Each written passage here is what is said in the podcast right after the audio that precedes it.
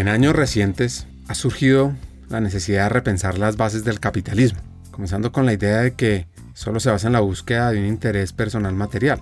La filosofía emergente del capitalismo consciente busca fusionar el amor y el trabajo. Su propósito no es maximizar las ganancias, sino elevar a la humanidad, proporcionando trabajo significativo y distribuyendo prosperidad. La empresa consciente se basa en valores como la confianza, la responsabilidad y la transparencia. La idea central es liderar y conducir negocios con una nueva conciencia. Este capitalismo consciente opera con un poder basado en Shakti, que a diferencia del ego, el poder de Shakti proviene de una fuente infinita dentro de uno y está ligado a todo. En la tradición yogi es inteligente y consciente y representa el poder transformador que lleva las ideas a la realidad. En este episodio profundizaremos sobre el equilibrio entre lo masculino y lo femenino, sobre cambiar el mundo, sobre crear empresas que trasciendan y sobre nuevos modelos de liderazgo.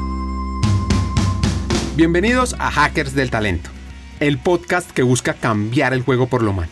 Creemos en una América Latina más competitiva, inclusiva, equitativa, próspera, donde las personas sean el centro del mundo laboral. Nos motiva el talento como motor de cambio y por eso estamos aquí, para ser la fuente de inspiración, unión, colaboración, aprendizaje, debate y acción para la comunidad interesada en talento. A través de historias, reflexiones, conversaciones con CEOs, líderes de talento humano, pensadores y actores de cambio, te vamos a ofrecer hacks para evolucionar como persona, como líder y potenciar tu empresa. Te invitamos a sumergirte en conversaciones profundas significativas que te harán pensar, que te inspirarán y que te harán dar ganas de tomar acción para cambiar el juego por lo humano. Únete a nosotros en este viaje para hackear el talento y juntos aumentar la competitividad de América Latina por un futuro más justo y próspero.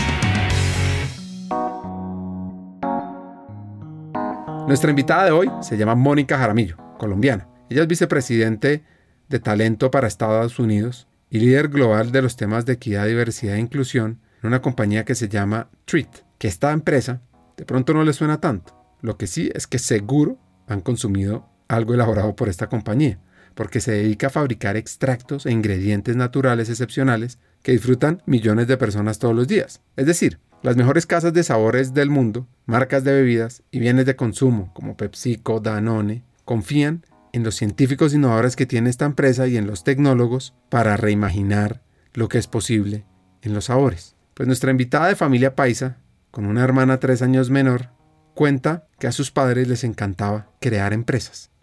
Mi papá es Álvaro toda la vida, un emprendedor.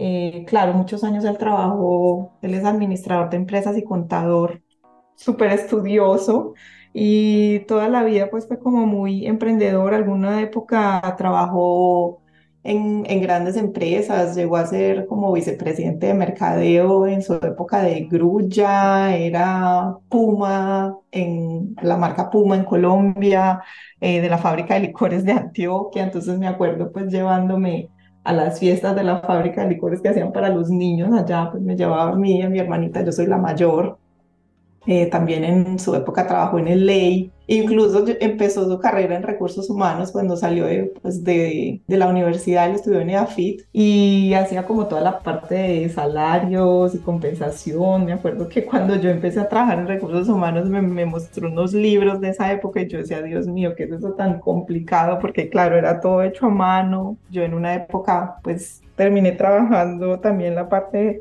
de salarios y compensación, entonces él como con ganas de mostrarme cómo era en esa época. Pero una persona muy, con una cabeza muy abierta, muy aventurero, eh, desde muy chiquita a mi hermana y a mí, eh, siempre nos hablaba que él había estado como en intercambio, ¿no? Entonces, que el sueño era que, pues, que nosotras también él había estado en un intercambio en Estados Unidos y que pues su sueño era que nosotras también conociéramos el mundo y conociéramos cómo eran otras culturas.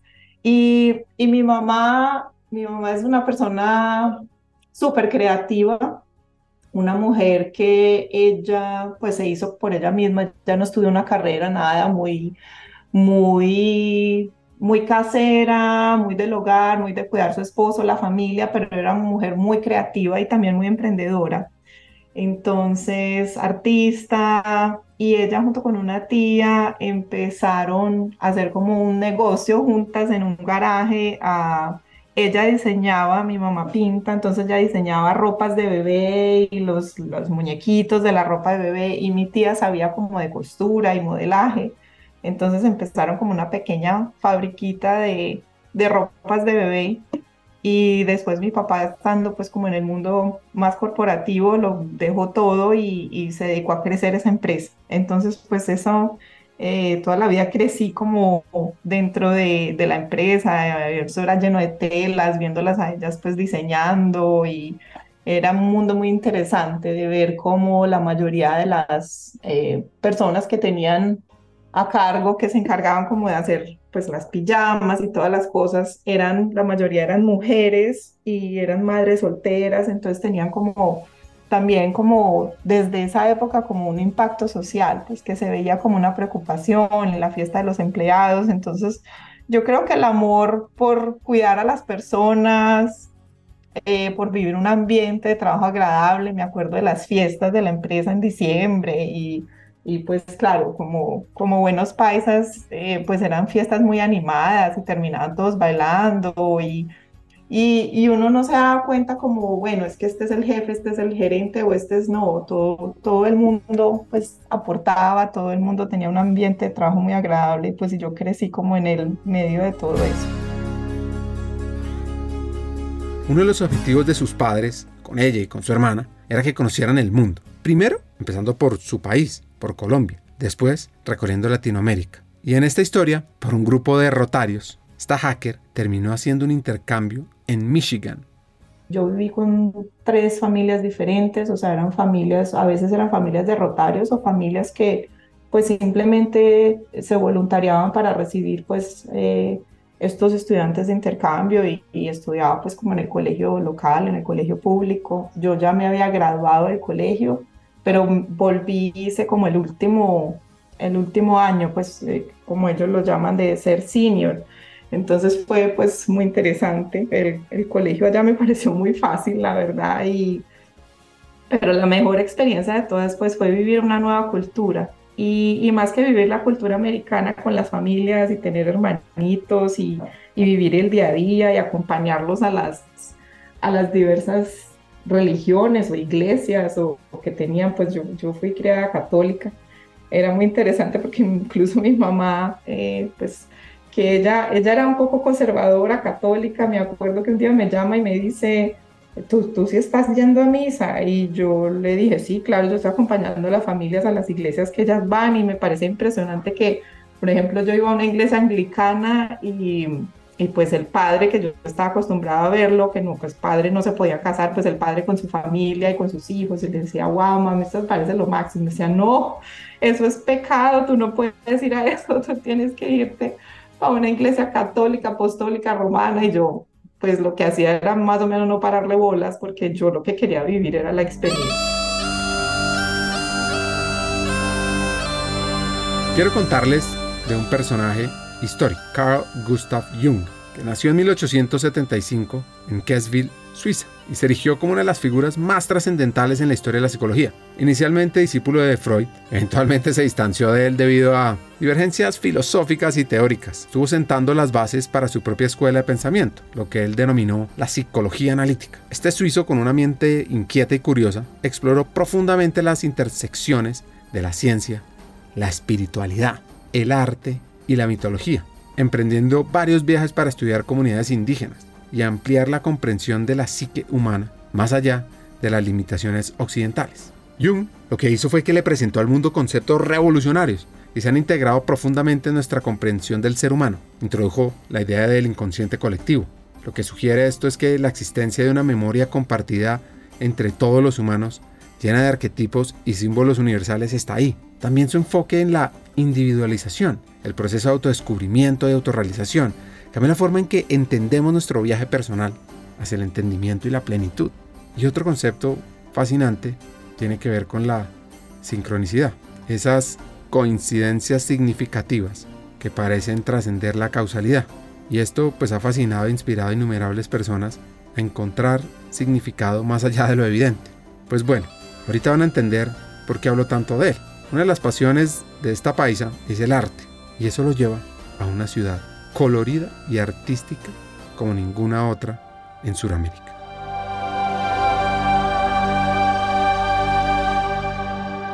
Sí, bueno, mi conexión con el arte, pues como dije, empiezo, empiezo muy chiquita porque pues de hecho mi mamá, mi abuela, mis tías, eh, todas tenían algún tipo de, eh, pues, o sea, conexión con el arte, pintaban en la casa, hacían clases de pintura. Yo tenía una tía que tenía un taller de cerámica, entonces nos íbamos por las tardes al taller de cerámica de mi tía y me dejaba escoger lo que yo quisiera, o para pintar, o, o para hacer. Mi mamá estaba siempre pintando cuadro, mi abuela igual. Entonces, pues desde chiquita en la casa, viendo a mi mamá pintando y ensayando, pues con la pintura, todo empezó por ahí. Ella siempre me metió a clases de pintura también. Entonces, pues me tuve la oportunidad de conocer diferentes técnicas, incluso chiquita por allá me acuerdo que en Medellín una vez en, en las clases donde yo iba nos pusieron a pintar unos murales eh, cerca del éxito del poblado de Medellín había como una una rotonda y, y, pues nos daban una pared entera y, y, nos ponían escaleras, entonces desde muy chiquita pues ya, ya, ya tuve como esa, eh, esa exposición a incluso a mostrar mi arte para afuera, después ya eso se convirtió como no, eh, el arte es algo mío, porque claro, eh, yo tuve pues como ese para, esas, esas dos figuras, masculina y femenina, entonces mi papá muy aventurero, pero me acuerdo que cuando iba a estudiar, pues el sueño de mi vida era estudiar algo con arte, ¿no? Ser diseñadora, publicista, eh, algo pues que tuviera que estar relacionado con la creatividad. Me acuerdo cuando llegué pues a donde mis papás y les dije, no, yo esto es lo que quiero estudiar o me voy a presentar a publicidad o a diseño gráfico. Mi papá un día cogió y me dijo, no, eso no es una carrera, eso es un hobby. Eso es un hobby como lo que hace su mamá, lo que hace su abuela. Y yo de ahí me voy de intercambio, yo pasé en las dos universidades, me voy de intercambio y, y me acuerdo que yo en una preocupación, porque yo con, como con miedo de decirle, como miedo de defraudar a mi papá, eh, yo decía, no, es que cómo yo voy a estudiar esto, pero era lo que yo internamente más quería. Y, y con el señor de la casa donde vivía ya, que yo era muy cercana a, al, pues como al papá y a la mamá de la familia donde yo estaba, me acuerdo que él me ayudaba y me decía, no, no, no puedes pensar en tu papá, tienes que pensar en lo que tú quieras, pero la verdad, la verdad, al final de todo acabé decidiéndome por, por, por, digamos que darle gusto a mi papá, porque yo me había presentado a publicidad de diseño en la Bolivariana y por otro lado me había presentado a negocios internacionales, porque él como que me decía, no, pero mira, ¿qué tal una carrera en EAFIT? ¿Qué tal administración? No, hay una carrera nueva que se llama negocios internacionales. Y acabé que escogí eso. Entonces me voy a estudiar negocios internacionales y me acuerdo que el primer semestre yo tenía a mi mejor amiga que se fue a estudiar publicidad y yo me volaba de clase para irme a, a la Universidad Bolivariana de Medellín a estar en las clases de ella. Eh, que yo quería estar y entonces yo le decía, dime lo que te mandaron a hacer y yo voy y lo hago contigo en la casa. Y la verdad, en algún momento pensé en salirme de la universidad y pues yo dije, no, ¿qué estoy haciendo acá? Pero pues tenía también, o sea, estaba aprendiendo mucho por el otro lado y me daba la posibilidad de viajar, entonces que era como un conflicto en mi cabeza, o viajo o el arte. Entonces creo que el arte acabé escogiendo por, pues, o sea, escogiendo quedarme quedarme en la carrera y tomar el arte como realmente algo para mí, algo que me, que me desconecta. Entonces, pues con estas amigas y seguía siempre en clases de arte. Años más tarde me voy a Brasil, eh, pues que esa es otra parte de mi historia. Y cuando estaba en la Universidad de Negocios Internacionales, eh, de estos amigos, o sea, cuando estuve en intercambio en Estados Unidos, conocí gente de todas partes del mundo. O sea, éramos más de 80 adolescentes de todas partes del mundo, que eso me abrió la cabeza para el mundo, porque pues éramos todos adolescentes, hablábamos distintos idiomas, el inglés en común, cada uno con sus religiones, sus tradiciones, pero o sea, lo que nos conectaba en común era la edad, eh, las ganas de vivir, la música, y ahí me di cuenta que somos todos al final lo mismo, ¿no? Y y ahí me llevo, la vida me lleva a Brasil porque conozco, mis mejores amigos son brasileros, mi sueño era Brasil, cuando estoy en la universidad voy a Brasil. Y Brasil me abre las puertas de nuevo para el arte. Me fui a hacer un intercambio eh, a través de la universidad y pues yo tenía la oportunidad de coger materias que me servían para la, pues, para, para la carrera y tenía la oportunidad de coger pues materias que eran como opcionales. Entonces volví, cogí el arte y empezó pues como en la escuela, en la escuela de Bellas Artes allá de la universidad donde yo estaba, que era una universidad pública. Yo viví en Salvador Bahía, que es al norte, que es una ciudad espectacular, que además es una ciudad súper artística, llena de cultura, tradiciones. Entonces pues solo con eso ya yo me quería conectar otra vez, una ciudad súper colorida que me inspiraba mucho más al arte. Entonces, pues ahí vuelvo y retomo el arte y pues la vida me lleva a vivir a Brasil porque yo me, me enamoro, me caso con un brasilero y pues termino ese semestre de la universidad, vuelvo a Colombia y bueno, eh, después vuelvo con el brasilero porque pues la vida tenía que ser por ahí y me vuelvo a vivir a Brasil.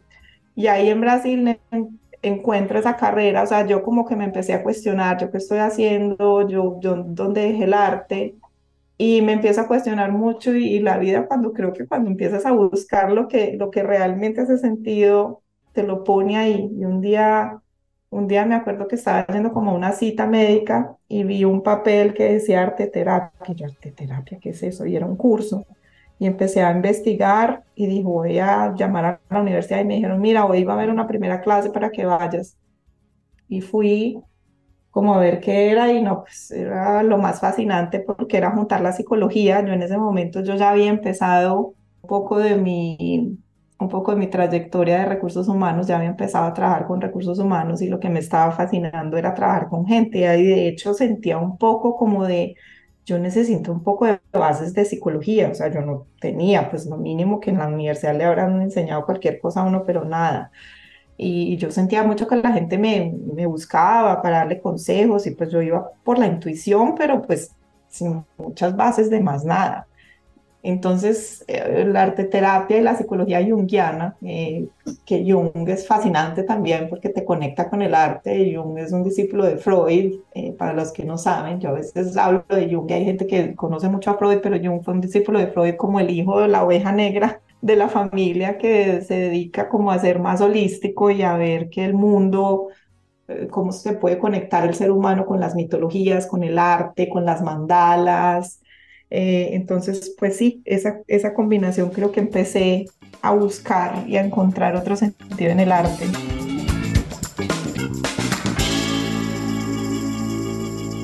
Siguiendo con Jung, sus contribuciones al mundo se extienden mucho más allá de la esfera académica o teórica. Es una exploración de la naturaleza humana y una guía hacia el autodescubrimiento. Por ejemplo, la idea de que todos llevamos sombras, partes ocultas o reprimidas de nuestra psique que a menudo se ignoran o se niegan, es fundamental en su obra. Lo que él nos impulsa a enfrentar y también a reconciliar con estas sombras es muy claro, permitiéndonos alcanzar una autocomprensión más profunda y más auténtica. Por ejemplo, Jung le encantaban los sueños y sus estudios sobre este tema, sobre los mitos, sobre los símbolos, no solo revelan las complejidades intrínsecas de la mente humana, sino que resaltan la conexión innegable entre el individuo y lo colectivo y cómo las historias y los arquetipos universales juegan un papel crucial en nuestra mente. En última instancia, el legado de este suizo es un mapa intrincado, una guía para navegar por la misteriosa odisea del alma humana. Y lo que busca es incentivar a cada individuo a embarcarse en ese viaje único de individualización, encontrando significado, propósito, autenticidad. Pues bueno, una serie de eventos llevaron a Moni al sincronismo, ya entenderán el por qué y también a encontrar una segunda casa. Y estando en, Barcelona me encuentro con un amigo eh, del intercambio que él era de Suecia y una noche en Barcelona riéndonos, tomándonos unos vinos, diciendo después de habernos, pues de que nos conocimos adolescentes ya adultos, eh, una noche dijimos, ay no, vámonos, vámonos a estudiar a Brasil. Eh, y él dijo, es el mejor lugar del mundo. Yo ya fui a conocer Salvador Bahía. Eh, queríamos ir a Brasil por, por los amigos en común que teníamos y él fue el que me trajo a Salvador Bahía y me dijo, yo ya fui a conocer y es el lugar más mágico, espectacular que vas a conocer. Vámonos para allá. Y se nos volvió un sueño, a los, de hecho a los dos. Él vivía en Suecia, yo vivía en Medellín, yo estudiaba en la universidad, él estudiaba en una universidad en Suecia. Y... Eh, él me dijo, tengo todo listo, yo ya hice todo con mi universidad, yo ya conseguí la universidad pública, ya que, no, que, pues, que me recibe, pero entonces tú tienes que hacer, crear una alianza entre la universidad tuya y la de, la de ellos y nos reciben. Es una universidad pública, nos cuesta súper barato, eh, ya sabe dónde vamos a vivir, la universidad nos consiguió una familia, o sea, ya teníamos todo listo. Y y yo logré pues todo lo mismo que él, logré que la Universidad de Afit hiciera una alianza con esa universidad, logré que mis papás dijeran que sí porque les, se morían de miedo. Yo sola, mujer, Brasil, lo único que se sabía de Brasil era fútbol y carnaval. Nadie iba a Brasil, nadie hablaba, nadie hablaba portugués, esto fue en 1999.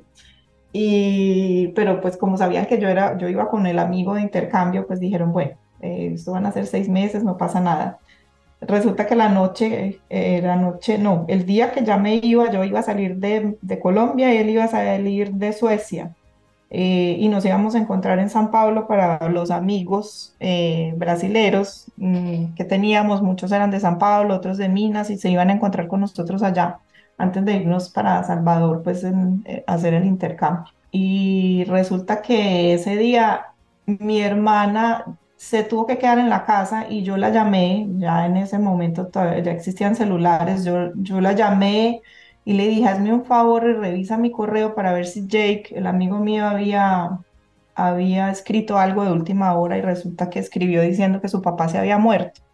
La noche anterior le había dado un infarto y que él ya no iba más. En ese momento yo empiezo a llorar, estábamos subiendo al aeropuerto y mi mamá me dice, ¿qué pasa? Y yo le dije, yo no sé, yo no sé pues a mí se me derrumbó el mundo porque yo iba pues para Salvador Bahía, que él conocía y yo no lo conocía, y mis papás desesperados y sola, y cómo es que se muere su papá. Y mi mamá me dijo, pues hagamos lo siguiente, tú no te tienes que ir para allá, vete, encuentras a tus amigos, te quedas una semana, estás en vacaciones y vuelves y estudias en la universidad, no pasa nada.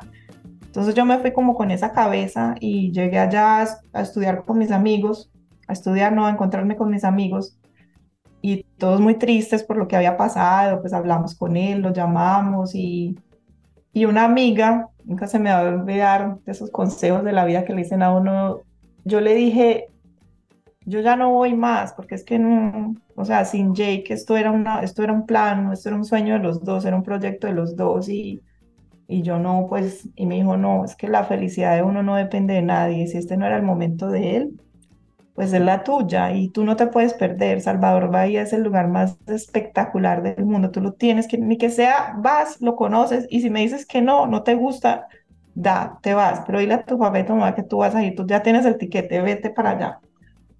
Pues yo hago eso y le digo a mi mamá, no, yo quiero ir a conocer, yo quiero aprovechar el tiquete y llegar allá. Pues te digo que desde que el momento que me bajé del avión, yo dije, o sea, ese lugar tiene una energía especial. Ese lugar desde que tú sales del aeropuerto parece un lugar mágico, encantado, porque de hecho el aeropuerto, la salida del aeropuerto es como un túnel lleno de bambús y ya desde ahí uno siente como, wow, yo estoy en un mundo diferente. Entonces, Salvador Bahía, yo pasé seis meses allá como estudiante y claro, vivía con otros estudiantes de intercambio eh, de otros países, de Alemania, van muchos europeos, la gente europea sobre todo la que busca, es un, es un lugar muy especial porque 80% de la población es negra, ¿no? Descendiente de africanos y africanos pues que fueron esclavos y entonces toda esta cultura africana eh, se mezcló con pues con la cultura brasilera. Entonces la comida, la religión, la música, la influencia que tiene esta, esta raíz africana en todo es, es, es, lo que convirtió en Salvador en un lugar mágico, eh, en un lugar exótico, en un lugar lleno de colores. La música, mucha de la música más espectacular que nació en, en Brasil es, es de Bahía. Eh, la gente es muy alegre. Eh, pues yo tuve la oportunidad de vivir 12 años allá, ¿no? Fui casada con un bahiano, como les dicen a, las personas que nacen ah, en Bahía. Y, y, de verdad que, que sí, o sea, es, un lugar que yo digo que hoy es, es, eh, es el país de, de, mi alma, ¿no? Yo, yo no puedo, así como yo todos los años, yo vivo en Estados Unidos y todos los años tengo que ir a Colombia, pues todos los años tengo que ir allá, porque esa es mi casa, ese es mi, segundo mi, segundo, primer hogar, a veces no sé. Yo digo que es, fue el lugar, y no solo Brasil, Salvador Bahía fue el lugar que me devolvió como la libertad, y fue como la libertad de pensamiento. Yo, pues claro, nací con ese y crecí con ese papá con una cabeza muy abierta, pero queriendo o no, Colombia y Medellín siempre fueron muy conservadores, siempre estudié pues colegio católico, la única religión que yo conocía era la religión católica. Y yo llego a Brasil y es esta, la palabra que ellos usan para esa mezcla de culturas y sobre todo de religiones y cosas, es el sincretismo. Y esta mezcla de cómo todo puede convivir junto, ¿no? De cómo pueden los blancos y negros convivir juntos, la religión católica con la religión negra y se vuelve más bonita y más especial cómo la música, cómo la comida, cómo esa mezcla de todo se convierte en algo como tan, tan mágico.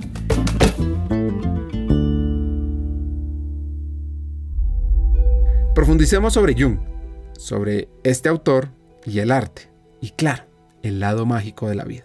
Es interesante porque Carl Jung lo conozco, pues digamos, en Salvador Bahía y, allá en Salvador Bahía hay un instituto que se llama el Instituto Jungiano de Bahía, eh, junto con una universidad que es la, Escuela Bahiana de Medicina.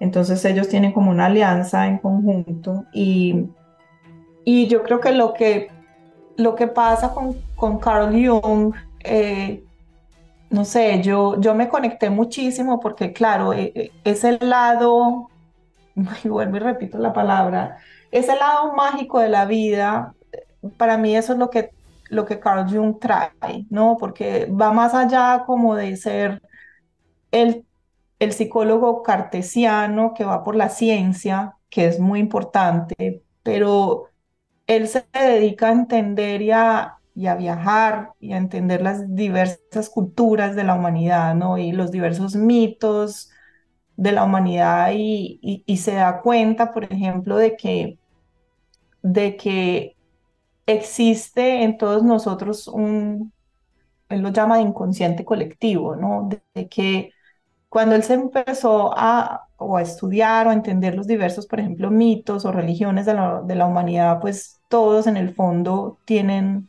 la misma base, la misma raíz.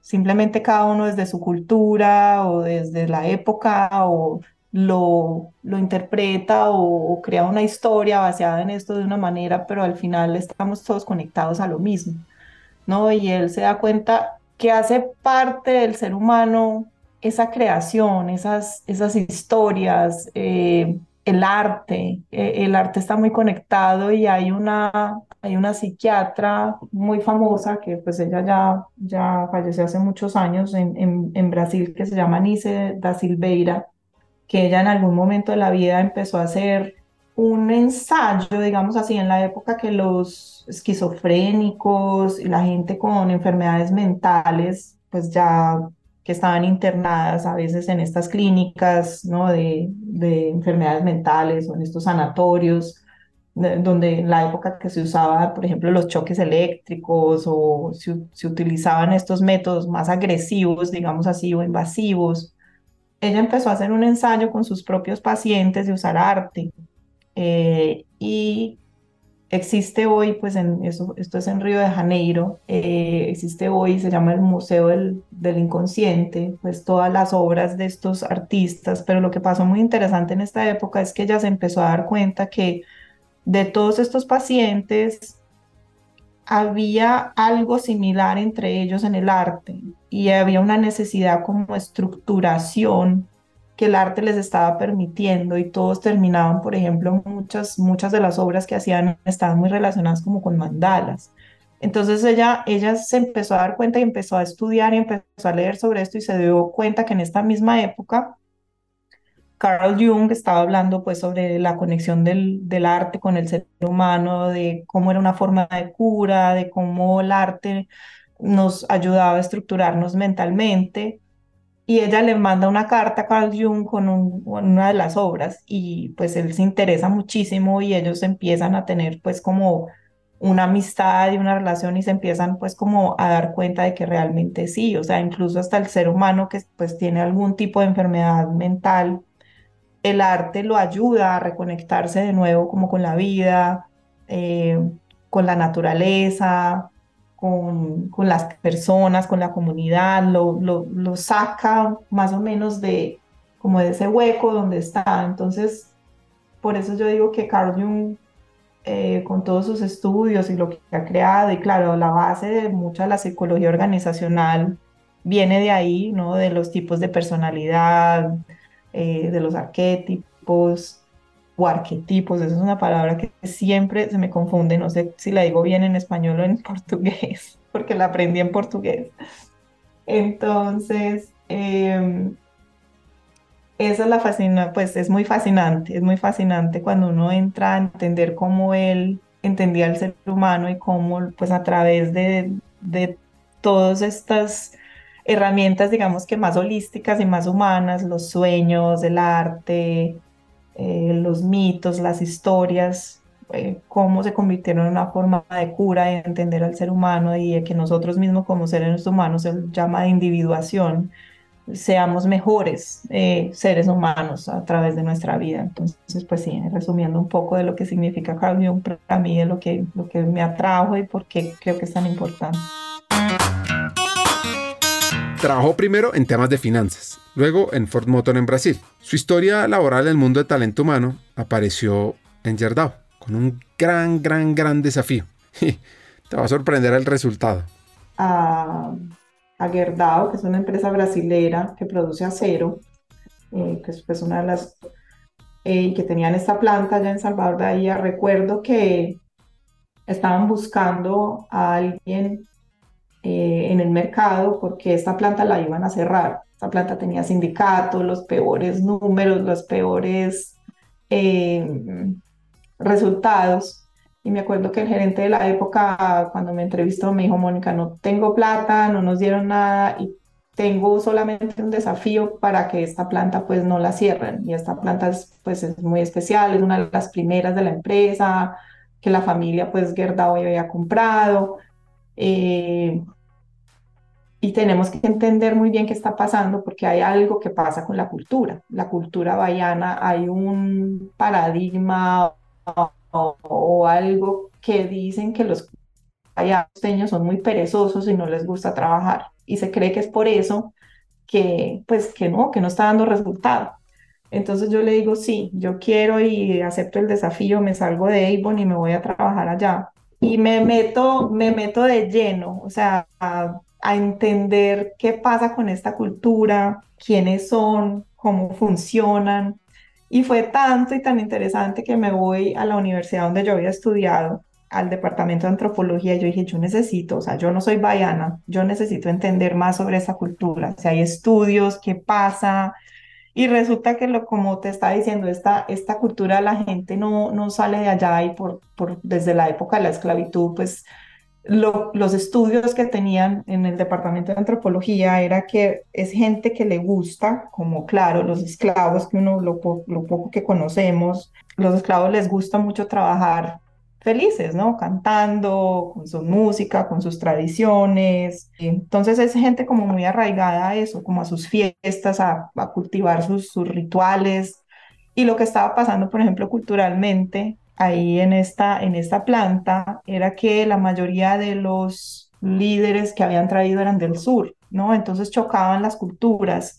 Y empezamos como todo un proceso eh, yo ya estoy entrando aquí en otro, pero es que quiero que entiendas cómo es esa cultura especial de, de que ellos, o sea, de que los líderes entendieran que es que estaban con una cultura muy especial, de que la gente realmente quería que ellos estuvieran felices en su ambiente de trabajo, de que la gente se preocupara por ellos, de que ellos les gusta mucho el ambiente muy familiar, de que ellos no estaban teniendo oportunidades de crecer, entonces, claro, toda la gente que venía venía del sur y, y, la gente del sur es muy enfocada en trabajo, trabajo, trabajo, entonces yo vengo aquí a trabajar, pero yo no hago amistad con nadie, yo no le pregunto a fulanito cómo está su día, cómo está su esposa, no me importa si el otro tiene una fiesta importante, un ritual importante, una religión importante, simplemente trabajo, trabajo, trabajo.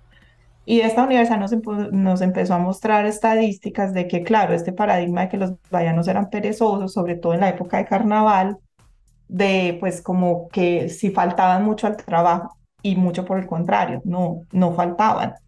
Entonces empezamos como a desmistificar como todo eso de que el baiano es perezoso, sino que es que le gusta y le tiene sus momentos de que necesita estar muy conectado con su ritual y con sus tradiciones o con sus fiestas, pero al contrario, no es ni cinco de perezoso, lo que necesita es que se sienta en un lugar muy familiar, donde haya música, donde la gente esté feliz y empezamos lentamente a cambiar eh, pues digamos, eh, a, traer un poco de esa cultura, de que entendieran la forma como ellos funcionan. Entonces los líderes que entendieron se fueron adaptando, los que no, pues en algún momento nos tocó o cambiarlos o pues que tuvieran que salir de la empresa. Y mira que éramos, eh, éramos la, la, dentro del grupo Verdad, éramos la empresa con, con la encuesta de, de, de cultura, de opinión, la llamábamos así, la, la encuesta de, pues como de compromiso, de que la gente es de satisfacción, más bajita, ¿no? Éramos como el 60%, pues de, de un 100%, éramos la más bajita, pues justamente porque, claro, la, la cultura y, los resultados nos llegaban y todo lo demás. En un año, acercándonos a las personas, haciendo esto, de que los líderes entendieran, de que celebrarles sus fiestas dentro de la propia, dentro de la propia empresa, nos convertimos en, en, un, en un caso de estudio, o sea, llegamos a tener un resultado del 92% en, en, la encuesta de satisfacción, porque la gente se sentía feliz. Ah, incluso teníamos un restaurante dentro de, pues, de, de la empresa donde los, los empleados comían y empezamos a entender que es que la comida que estaban sirviendo era comida que, pues, por ejemplo, la persona que cocinaba no era de allá, era de San Pablo, entonces cocinaba cosas que no, pues, que no era la comida del día a día y que a ellos, ellos les da mucho valor, pues como la comida, para ellos la comida es algo muy especial, incluso la comida eh, cuando la venden en la calle, hecha por las personas de la religión, esto es una forma de ofrenda incluso a los, pues, a los orishas, que son los dioses africanos. Entonces entendimos que la comida para ellos va más allá de simplemente un alimento, es, es algo muy poderoso. Y empezamos a traer a alguien que cocinara, que fuera local, entonces, para ellos, o sea, con darle lo básico de que una comida que se, pues, ellos se pudieran conectar, de un ambiente agradable, un ambiente familiar. No, pues nos convertimos en un caso de estudio, todo el mundo quería saber qué estábamos haciendo, qué consultoría habíamos contratado y pues era nada más de prestar atención a los detalles de quién era esta cultura y cómo funciona, que vuelvo y repito, es un lugar mágico. O sea, es un lugar mágico que además es rodeado del mar, rodeado de música, es el, es el mayor, le dicen así, el mayor carnaval de calle, porque si tú ves el carnaval de Río, pasa dentro de un zambódromo, que es como un coliseo, entonces pues es muy bonita, la cultura es pues muy, muy interesante y pues es todo un arte. Lo que pasa, lo que pasa en Salvador es al contrario, es, es en la calle, es la propia gente con, pues, con la música local que está pasando y es la gente siguiendo y son ríos y ríos de gente en las calles, eh, pues disfrutando este momento que para ellos pues es, es sagrado. Entonces, pues esa es, esa es la magia de, de Salvador Bahía que yo la llevo dentro de mí y sin duda es un lugar que le digo a todo el mundo, tienen que ir porque es muy especial. Hagamos una pausa. Como sabes, en Hackers del Talento estamos en una misión, cambiar el mundo laboral por uno más humano, inclusivo, próspero y competitivo. No lo podemos hacer solos, para nada. Necesitamos tu ayuda. Te invitamos a compartir este episodio con una persona, con alguien que quieras, con alguien que sientas que puede aprender, que puede evolucionar con los hacks que compartimos en este episodio, porque juntos vamos a inspirar a más talentos a sumarse a este movimiento de humanizar América Latina. Y si quieres unirte, si quieres profundizar y estar a la vanguardia, suscríbete al podcast, síguenos en LinkedIn para recibir noticias diarias, suscríbete en nuestra página hackersdeltalento.com al newsletter Cartas al Talento. Y no te pierdas la oportunidad de marcar la diferencia en este mundo laboral y así transformar la vida de millones de personas. Porque juntos podemos hacer lo posible. Nosotros ya estamos aquí, dando el primer paso. ¿Y tú? ¿Te unes a nuestra misión de cambiar el mundo laboral por uno más humano? Hagámoslo juntos. Sigamos con el episodio. La vida y el destino la tienen entre Colombia y Brasil. Después como de dos años de estar enguerdado en esta experiencia en Bahía, me voy a Colombia cinco años a ser gerente de recursos humanos allá de, de la, pues, de la operación de negocios que tienen en Colombia. Ahí yo me, yo me había separado, entonces yo me separé del Bayano, yo nunca tuve hijos y me voy pues de nuevo soltera para, para, me devuelvo para Bogotá. Y pues a mí la vida, yo creo que el destino me tiene, me tiene Brasil como, como en todo, porque vuelvo y conozco otro brasilero que no tenía nada que ver con mi empresa, nada que ver. Para mí los brasileros, pues ya, yo ya los ya había chequeado, mis brasileros, y ya, yo ya estaba en otro cuento y resulta que conozco otro brasilero un día sentada en un bar y pues es mi esposo actual. Entonces, eh, pues Colombia, y esa vuelta a Colombia fue muy interesante también, después de haber vivido 12 años fuera, volver a Colombia como con otros ojos, con otra cabeza, como con ganas de, devolver todo lo que yo había aprendido. Entonces fue, fue un momento muy bonito, muy interesante. Eh, fue un momento de choque un poco porque a mí, fue, a mí el portugués, yo creo que se me metió tanto en el alma, más allá de la cabeza, que a mí al principio no me salía el español. La gente no me creía que yo era colombiana, hablaba como gringa. Entonces, pues fue todo un proceso, pero después como descubrir Colombia desde otro lugar, de vivir en Bogotá, viajé mucho. Claro, yo me fui en una época donde no se podía viajar en Colombia, pues por todo lo que pasaba, la guerrilla y todo. Llegó en un momento donde pues ya se puede disfrutar, ya puedo ir, yo qué sé, ir a conocer a, a lugares que yo nunca había ido, yo qué sé, al sur de Colombia, San Agustín, a Popayán, a pueblos, a Boyacá, o sea, tener interacción con sindicalistas en Colombia, eh, eso me enseñó mucho de la gente. Fue, fue, muy, fue una, una, experiencia de cinco años así muy profunda, muy bonita, y, y, ver a Colombia desde otro punto de vista, que para mí Colombia era Medellín prácticamente, y pues no tiene nada que ver, Medellín es un pedacito. Y, de ahí ya esos cinco años, pues logro hacer cosas muy interesantes en la empresa, de muchas transformaciones, igual culturales, creo que eso, eso ha sido mi principal, pues como siempre en la carrera, como mi principal enfoque, esa transformación cultural de dentro hacia, hacia afuera, con los líderes, de todo lo que había aprendido allá en Brasil. De ahí me, me transfieren a Estados Unidos. Eh, surge una oportunidad pues para, para liderar toda la parte como ser el head de recursos humanos de las operaciones de Estados Unidos y Canadá.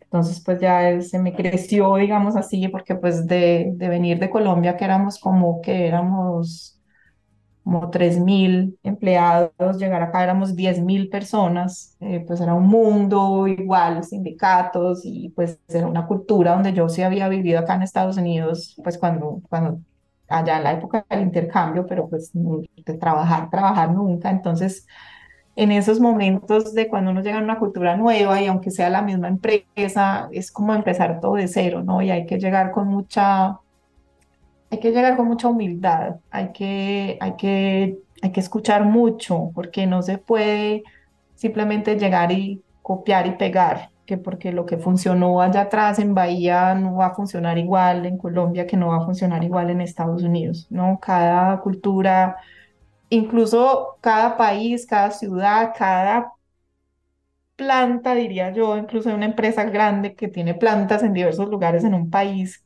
funciona completamente diferente. Es una cultura que hay que entenderla, que hay que escucharla, que hay que tener mucha Sí, como mucha, mucha intuición y mucha observación y usar los cinco sentidos como para entender muy bien qué es lo que pasa y qué es lo que hay que hacer. Y yo creo que pues ese siempre ha sido como, como el estilo con, con que yo pues como lidero y, y hago este tipo de cosas, eh, de respetar mucho las culturas locales, traer la experiencia global, pero siempre adaptarla a la cultura local, porque eso no se puede perder. Yo creo que lo más bonito y mágico que puede tener cualquier cultura organizacional o cualquier cultura en el mundo, pues es lo local, eso no se puede perder, porque es ahí donde está la identidad de todo, ¿no? Es, es de ahí donde la gente va a sentir orgullo, es de ahí donde la gente, si hay oportunidad para la gente local de crecer, es ahí donde la gente se va a quedar, es ahí donde la vamos a retener. Entonces, pues yo he aprendido como eso, de que, de que es muy interesante la globalización y que tengamos prácticas y cosas o que este mundo se pueda conseguir eh, comer en eh, la misma hamburguesa aquí que allá, pero, pero lo local es lo que realmente hace toda la diferencia, ¿no? Y a nosotros como humanos lo local es lo que realmente nos conecta, como a las orígenes y a las raíces. Entonces eso es un poco de mí y ahí en esa, en esa experiencia, eh, creciendo en la carrera, en estas empresas tan grandes que crecí, manufactura, pues de, de, de automovilística o de cosméticos o de, o de acero, eh, crecí, pues crecí muy rápido en la carrera, o sea, estando lejos, yo, yo siento que lo que yo hice con mi vida fue como un experimento, ¿no? Porque yo estaba fuera de mi país, yo no tenía referencias, yo llegué a Brasil y la gente me decía, ¿en qué universidad estudiaste? Pues lo poquito que podía haber dicho los seis meses que, que estudié en aquella universidad, pero pues para ellos fit no era nadie, yo no era la hija de nadie, yo no tenía un apellido conocido, entonces era como que la oportunidad que la vida me daba de reinventarme y ser lo que yo quisiera hacer, ¿no? Hagamos una pausa en esta conversación. Saquen su libreta. Esto vale la pena escribir. Anoten este hack. El valor de lo local para marcar la diferencia en lo humano, en la competitividad. Siguiendo con la historia. Y yo empecé a tener unas, unas referencias de algunos líderes y, sobre todo mujeres eh, en Brasil, donde yo veía esto, a mí esto no me gusta, a mí, ¿qué les pasa a estas mujeres como tan amargadas, controladoras? Eh, no, o sea, si yo un día voy a crecer y estar en el lugar de ellas, jamás yo no quiero ser así, ¿por, qué son así? Me empiezo a cuestionar mucho sobre eso, empiezo a darme cuenta que eran mujeres que por fuera eran una cosa y por dentro de la empresa eran otra. Eh, y, yo medio que dentro de mí me propuse, no, yo la Mónica que soy por fuera, soy la Mónica que soy aquí adentro de la empresa. O sea, yo, yo soy la que soy, yo digo lo que pienso con respeto, pero, pero no, yo no puedo fingir ser una cosa aquí dentro de lo que no soy allá afuera. No, eh, esta, esta, soy, esta es la Mónica que hay. Y, si así funciona, qué bien, y si no, esto no, no, no, para mí esto no va a funcionar.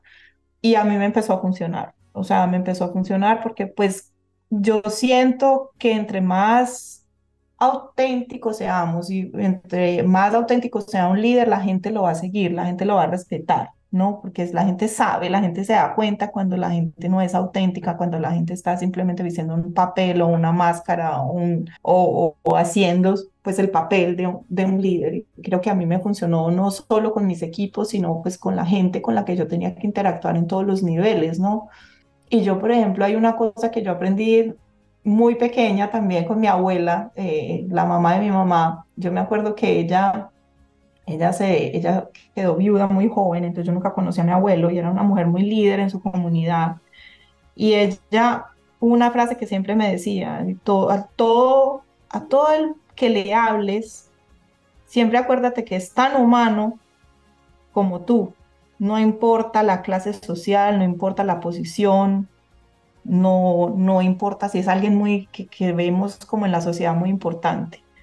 Incluso ella, me acuerdo que cuando yo me acuerdo, tenía uso de razón y todavía era pues como chiquita, unos 10, 12 años, eh, ella se metió como a clases de, de, hablar en público y ella era la única mujer, ¿no? Y entonces ella llegaba y me contaba y yo decía, hay unos señores súper importantes en de unas empresas y yo me quise meter allá y no, o sea, yo no, a mí no me tenía que dar miedo de ellos porque yo soy tan igual a ellos y yo soy tan humana como ellos, ellos también se equivocaban. Entonces, a mí siempre se me quedó eso en la cabeza como yo no le puedo tener miedo a alguien porque está sentado en una posición que es más importante según la, la categoría que le ponemos en la sociedad, ¿no? Un vicepresidente, un director.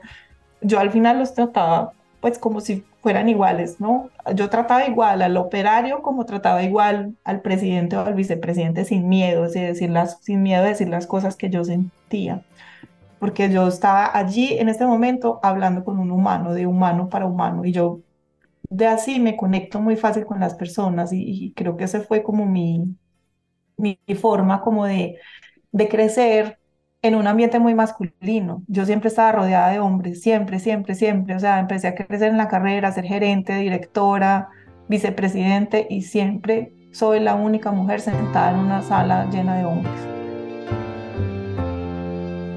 Esto la marca, le preocupa y de pronto, estando por ahí, caminando, reuniéndose con personas, llega a su mano un libro. Y en algún momento allá atrás, todavía estando en Brasil, yo ya me estaba viniendo para Colombia, me empiezo a cuestionar mucho sobre eso, o sea, ¿qué pasa? ¿Dónde están las otras mujeres? ¿Yo qué puedo hacer para ayudar? Y a que tengamos más mujeres, pues más representación de mujeres y porque les da miedo. Y, y me conecto con un libro que, que viene a través de otro libro que es el de Capitalismo Consciente, que lo escribió Raxi Sodia con el fundador John McKay, con el fundador de Whole Foods. Y Raxi Sodia escribe un libro con una mujer que se llama Nilima Bhatt, que se llama Shakti Leadership. Este libro no lo, Liderazgo Shakti, no lo han traducido al español, solo al portugués y ella habla sobre el equilibrio, sobre todo ella, el equilibrio entre lo femenino y lo masculino en el mundo de los negocios, ¿sí? Entonces, como ese principio masculino y femenino. Y yo me conecto con ella por LinkedIn y le empiezo a decir, yo quiero, o sea, esto era lo que yo estaba buscando hace mucho tiempo y yo no sabía dónde buscarlo, dónde encontrarlo, porque pues yo me cuestionaba mucho. Ella y yo hemos ella, ella me aceptó en LinkedIn, aceptó que hiciéramos una conversación y me dijo, Mónica, yo por coincidencia estoy lanzando un curso que se llama, pues es un programa de liderazgo para mujeres de, y, estoy invitando mujeres de todas partes del mundo en alianza con la Universidad de San Diego en California. Y es un programa de nueve meses donde las, yo quiero que las mujeres aprendan sobre estos conceptos que traigo en este libro, sobre estas propuestas, para que vayan al mundo corporativo, institucional, a llevar estas prácticas, a que la gente, los líderes principalmente entendamos de que existe este equilibrio, o debe existir este equilibrio entre los principios masculinos y femeninos y que dentro de todos existe eso. Y que claro, a medida que las mujeres van estando más y entendiendo y estando con más confianza en esto, pues ellas nos van a ayudar a que el mundo pues haya más equidad de género y todo lo demás. Yo dije, no, pues yo quiero estudiar ya, ¿qué hago? ¿Cómo hago? ¿Dónde firmo?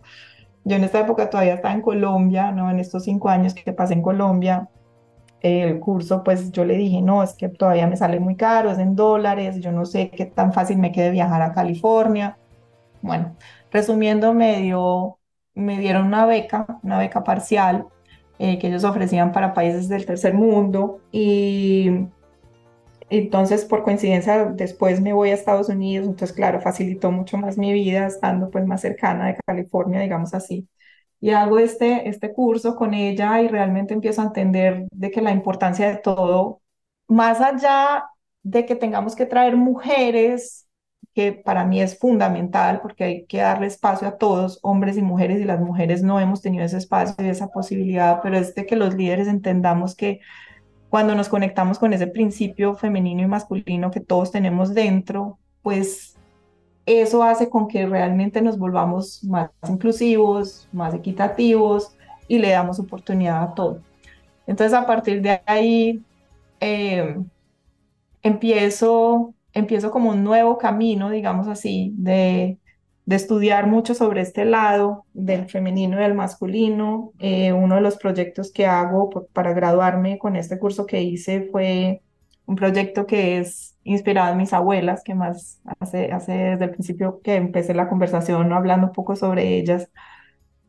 Eh, en algún momento fue algo muy, muy, digamos así, muy loco que me pasa eh, en el medio de este curso. Estaba en un avión, yo sin saber cuál iba a ser mi proyecto, porque el proyecto tenía que ser algo muy, digamos, muy arraigado como a, a, nuestros, a nuestra esencia como humanos, ¿no? Esa era, esa era como la propuesta que nos ponían. Y yo inicialmente mi, pues, mi proyecto lo, lo monté dentro de mi empresa donde estaba trabajando en la época que era Gerdau y monté pues todo un programa de equidad de género, de desarrollo de liderazgo femenino que fue súper bonito y hasta hoy existe, no estoy más allá, pero eh, nos pedían que no, tiene que ser más, hay algo más allá. Y, un día montaba en un avión yendo de, yendo de Houston para Austin a visitar una de las amigas de, justamente de ese curso, eh, fue el vuelo más miedoso de mi vida, o sea, hubo una tormenta eléctrica el, el piloto en algún momento dijo, yo me voy a devolver, ya no podemos llegar a Austin porque pues está imposible, la tormenta está muy peligrosa y, y realmente pues ese avión parecía que, o sea, parecía un papel, eso era de arriba, abajo, de lado, la gente gritaba y él, hubo un momento que el piloto dijo, estamos atrapados en el medio de la tormenta, yo no logro salir y yo voy a hacer lo que más humanamente imposible, pues lo que, lo que humanamente posible yo pueda pero pues estamos aquí en el medio de esto y estamos todos y fue la cosa más miedosa. Yo solo sé que yo cerré mis ojos y yo no sé, yo me conecté, yo cerré mis ojos y lo que yo me acuerdo es que yo sentí a mis dos abuelas eh, como si me estuvieran cogiendo la mano y diciéndome tranquila, todo, va a estar todo bien, mis abuelas ya se habían muerto. Y lo único que me acuerdo es que me dicen, a partir de ahora vas a hablar sobre nosotras, las abuelas y yo, veo el nombre de ellas como si fuera una marca, Rosita y Pepa, escrito. Y cuando yo me despierto, cuando abro los ojos, ya estábamos en tierra y ya estábamos bien. Entonces yo llego donde esta amiga mía y le digo, ¿yo qué voy a hacer? Pues mira lo que me pasó, tan loco, ¿yo qué voy a hacer con esto? Y ella me dijo, ese es su proyecto. Y yo le dije, mi proyecto, pero yo, ¿yo qué voy a hacer con este proyecto? O sea, ¿cómo así que mi proyecto? ¿Y yo qué hago con esto? Entonces, pues la historia es muy larga, pero la verdad lo que empiezo a hacer es entender primero sobre mí, sobre mi historia, sobre mis abuelas, sobre mis orígenes, sobre de dónde vengo, y eso me hizo descubrir cosas espectaculares de cómo realmente yo había perdido esa conexión con el lado femenino, yéndome hacia el, creciendo en la carrera en ese lado masculino, pierdo en esa, esa conexión con el arte, con la comunidad, con las amigas, con eh, con el cuidado, con los sentidos, que es mucho de lo femenino, o sea, que es del principio femenino. Eh, y entonces descubriéndome a mí, digo, ¿y, la otra gente qué? Y empiezo a, a entrevistar inicialmente mujeres sobre la historia de sus abuelas, qué conexión tenían. Y las historias son, o sea, cada sesión que yo hacía, como como si fuera un podcast, pero la verdad no era un podcast. Yo hacía entrevistas y eran todas de una hora. cuénteme de su vida, la conexión con sus abuelas, eh, de qué se acuerda, de qué memorias. No, eso fue una cosa que yo me empecé a dar cuenta después de más de 30, 40, 50 entrevistas que yo empecé a hacer, mujeres de todas partes del mundo, de abuelas de todas partes del mundo, abuelas vivas, abuelas muertas. Eh, de que allí había algo en común, ¿sí? Que es como el gran arquetipo de la gran abuela, de la gran madre, que significa y que tiene muchas simbologías, ¿no? Que es, que es el tiempo, que es el cuidado, que es la comunidad, que es la conexión con las personas, la conexión con la naturaleza. Y ahí me empiezo a dar cuenta de que cuando la gente se conecta con esto, sobre todo con este principio femenino tan sabio, produce algo en la gente y en mí de querer como, o sea, de, querer, de querer cuidar mejor el planeta, de querer cuidar mejor las personas, de... Y ahí yo encontré una palabra que uso, que he estado usando últimamente, que es regenerar.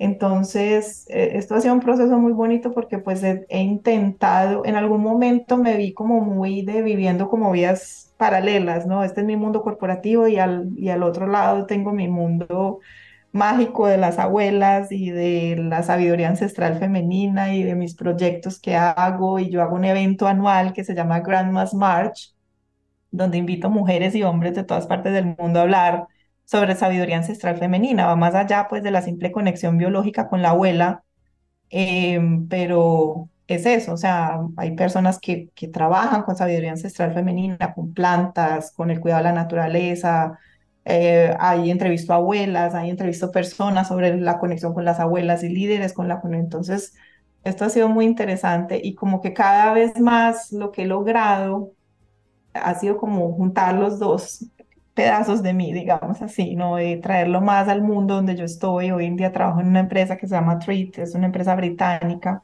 que estoy desde el año pasado y, y trabajar con europeos me ha abierto otra cabeza. Eh, son personas muy, muy abiertas, muy abiertas a, creo que en América Latina nos juzgamos y nos damos más duro y esperamos de que es que si tú trabajas aquí, entonces tú tienes que estar aquí 100% del tiempo y, y no puedes hacer nada más de tu vida siendo que, claro, yo, por ejemplo, soy mujer, no tengo hijos, pero mis hijos son mis proyectos. he encontrado en esta cultura europea como ese respeto de que sí, tú tienes tu espacio, tú no tienes tus hijos, pero tú necesitas su tiempo para hacer tus cosas y te respetamos eso y sabemos que lo tienes y entonces en algún momento ha sido muy fascinante porque pues volviendo aquí a la parte de talento humano, eh, lo interesante de esta cultura donde estoy es como el respeto por eso. Yo en algún momento cuando entré a la empresa dije, yo lo que quiero no es más dinero, yo quiero más tiempo porque yo tengo estos proyectos y yo también me quiero dedicar a ellos. Resulta que yo solo trabajo cuatro días a la semana, que es una tendencia hoy en Europa y es muy común, pero por ejemplo aquí en Estados Unidos yo soy la única en la empresa que trabaja cuatro días a la semana y que lo que queremos hacer es traer más esta práctica para darle la oportunidad a la gente de tener más tiempo y equilibrio. Entonces, eh, sí, esto es un poco como de la, resumiendo la historia. Esto deja muchas lecciones, desde entender el lado femenino y masculino que cada uno de nosotros tiene. Es un concepto muy poderoso para humanizar las empresas, para cerrar las brechas de género. Y también me encanta esto del rol mágico de las abuelas, de lo ancestral y de regenerar. Me encantaría que en este momento piensen en sus abuelos, en esas lecciones de vida, en esos cariños que dieron. Pues bueno, pasando al lado B que llamamos nosotros, a los temas de talento, hoy enfrenta varios retos en Treat. Digamos así, el negocio de Estados Unidos ha sido muy independiente del negocio de Inglaterra, del negocio de la China, y ellos quieren implementar una cultura global donde el centro son las personas.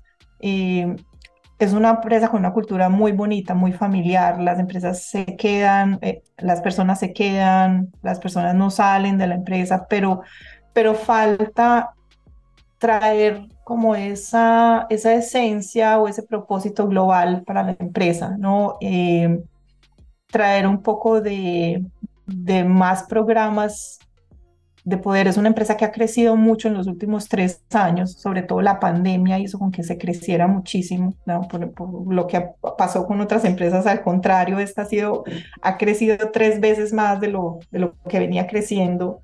Y, con ese crecimiento no tenía gente preparada, digamos, para asumir ese crecimiento. Entonces hemos tenido que traer gente muy buena del mercado, hemos tenido que tener programas acelerados de desarrollo de estos líderes, em, implementar nuevos programas que eh, no es solo porque, claro, eh, el mercado ya nos los exige porque estamos en la Bolsa de Valores de Londres, eh, el mercado ya nos exige programas de eh, e o sí, medio ambiente, gobierno y toda la parte social. Entonces, por esto viene todos los programas de diversidad e inclusión. Y, mm, y pues es una empresa que quiere continuar creciendo y pues ese se convirtió también en uno de mis retos, ¿no? Toda la parte de eh, equidad, diversidad e inclusión es algo que no existía como de manera sistémica, como un programa dentro de la empresa. Entonces, pues es como implementar todo el programa al nivel global y pues hemos empezado, eh, digamos así, con unos focus groups, entendiendo qué es lo que la empresa necesita como empresa y qué es lo que hace sentido para los empleados, para los líderes de la empresa, porque como dije al principio, yo no quiero simplemente copiar y pegar lo que he hecho en otra parte. Y a partir de ahí estamos en, un, en una etapa de empezar a crear un le estamos llamando un network de aliados eh, de la parte de diversidad e inclusión. Entonces es como si fuéramos un comité de varias representaciones de minorías, que a partir de ahí se pueden crear grupos de representación de minorías, pero estamos apenas en esa etapa y estamos en la etapa de crear conciencia, crear conciencia a través de capacitaciones y empezando por los líderes, ¿no? Para que los líderes actúen como modelos o ejemplos de entonces, capacitaciones de sesgos inconscientes, liderazgo inclusivo. Y entonces los retos son muy de transformación cultural, muy de desarrollo de líderes y de implementar toda esta este programa de diversidad e inclusión muy alineado con toda la parte de, de ESG y sustentabilidad. ¿Quieres potenciar a tu equipo, a ti, evolucionar hacia un nivel de desarrollo fuera de serie? Excelente, te tengo noticias. Hemos diseñado un programa de formación pionero en la región, con el propósito de equiparte con las habilidades, conocimientos y herramientas esenciales de talento humano para evolucionar en tu rol de liderazgo. Te quiero presentar nuestro nuevo programa de formación, Talento Humano para Todos programa online en vivo único en su tipo, creado para líderes de todas las áreas de las compañías de América Latina, aquellas personas dispuestas a romper moldes y potenciar su liderazgo humano. Ahora, seguro te preguntarás, ¿por qué talento humano para todos es la elección perfecta para mí? Pues mira, vienen cuatro razones. Uno, aprenderás de la mano de los hackers del talento, destacados vicepresidentes de talento humano que están liderando la transformación en sus organizaciones en América Latina, quienes te compartirán las mejores herramientas para potenciarte a ti, a tu equipo y a tu compañía. 2. Te integrarás a una comunidad de estudiantes, de líderes visionarios, personas que como tú están decididas a marcar diferencias significativas en sus equipos, usando las mejores prácticas y herramientas de talento humano, porque es que talento humano no es un área, talento humano es de todos. 3. Nuestro contenido te va a dar una ventaja competitiva. Vas a aprender temas como la importancia estratégica de talento humano, cómo atraer y desarrollar el mejor talento, cómo crear modelos de compensación atractivos sobre el poder de la cultura organizacional, change management, aspectos legales del mundo laboral, los desafíos del futuro del trabajo, la experiencia del empleado, el liderazgo transformador y también cómo gestionar la diversidad, la equidad y la inclusión. Y cuarto, por cierto, vivirás un aprendizaje interactivo, dinámico, con sesiones además de coaching entre pares, debates, desafíos y además podrás profundizar en tu aprendizaje al tener acceso a miles de contenidos asincrónicos para aprender a tu propio ritmo. Así que, ¿estás listo? ¿Estás lista para hacer esa chispa que impulse el cambio en ti, en tu equipo, en el mundo laboral de América Latina? Únete a Talento Humano para Todos. Comienza tu viaje hacia el liderazgo transformador. Es muy fácil. Regístrate ya en www.hackersdeltalento.com. Buscas Talento Humano para Todos. Te inscribes y arrancas a aprender. Eso sí, Solo te digo, los cupos son limitados, así que no esperes más. Tu equipo y América Latina te necesitan ahora más que nunca, porque talento humano no es la responsabilidad de un área, es de toda una compañía, y tú como líder vas a aprender cómo potenciarlo. Sigamos con el episodio. Hablemos de dos principios, femenino y masculino, y cómo los expresamos de forma saludable y no saludable. Yo creo que hay que empezar por crear conciencia, ¿no? Y, es crear esa conciencia de mostrarle a los líderes que, y a los líderes, o sea, hombres y mujeres, de que existen los dos principios y que dentro de todos nosotros tenemos estos dos principios, ¿cierto? Y que además no solo tenemos estos dos principios, como estos dos principios también los tenemos de una manera o los expresamos de una manera saludable y no tan saludable, digamos así. Te voy a dar un ejemplo eh, dentro del principio masculino, por ejemplo, la, yo qué sé, el principio masculino hay la agresividad y hay también el foco en resultados. Entonces, digamos que la agresividad no es tan saludable, pero el foco en resultados sí.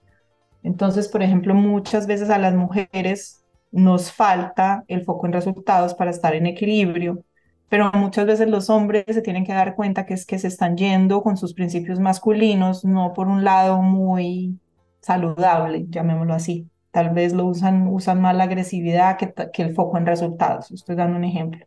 O por el lado femenino, las mujeres muchas veces no por el hecho de ser mujeres, podemos tener una tendencia a ser manipuladoras. Ese es un lado que no es muy saludable.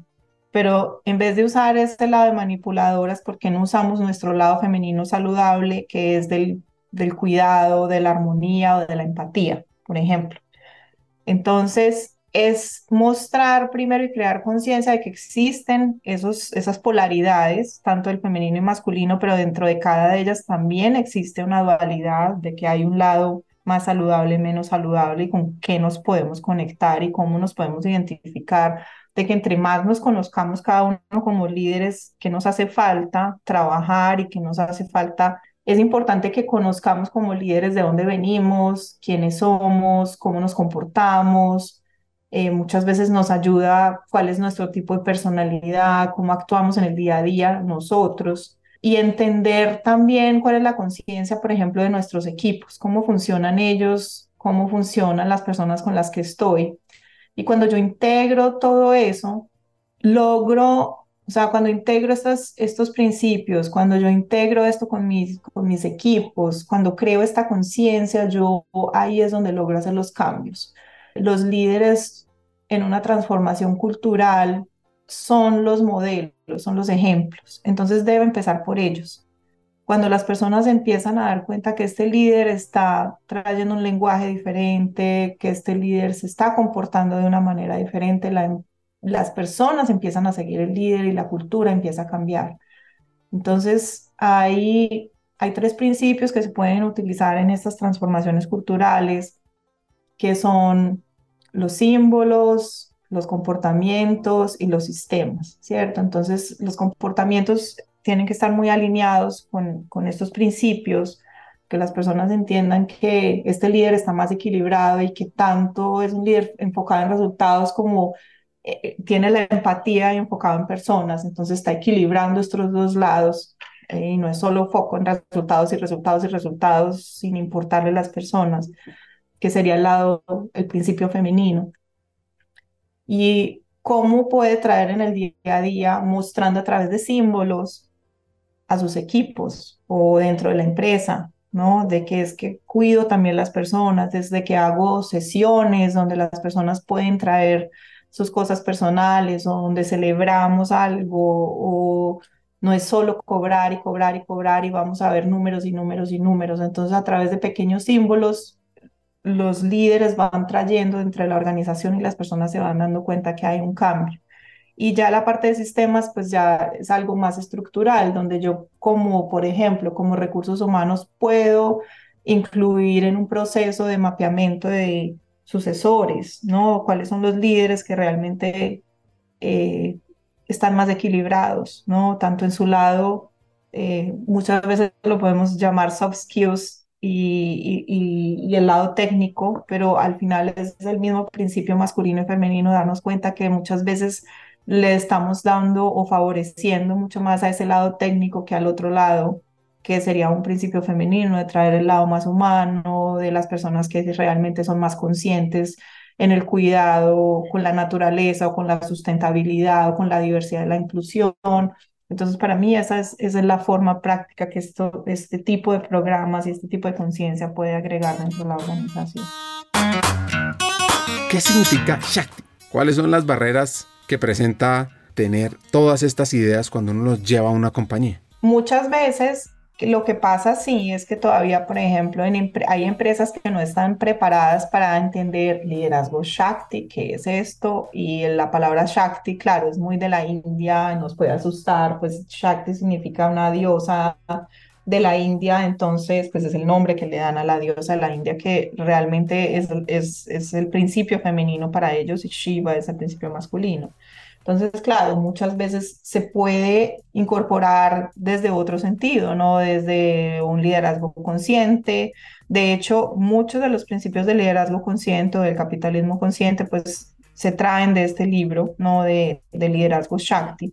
Entonces parte, por eso que es tan importante esta, esta conciencia inicial, ¿no? De, entendernos a nosotros mismos y, y realmente sí, donde, digamos, yo con, con mi experiencia que lo traje en, en Gerdau, eh, empezamos con los líderes a estudiar juntos este liderazgo consciente, ¿no?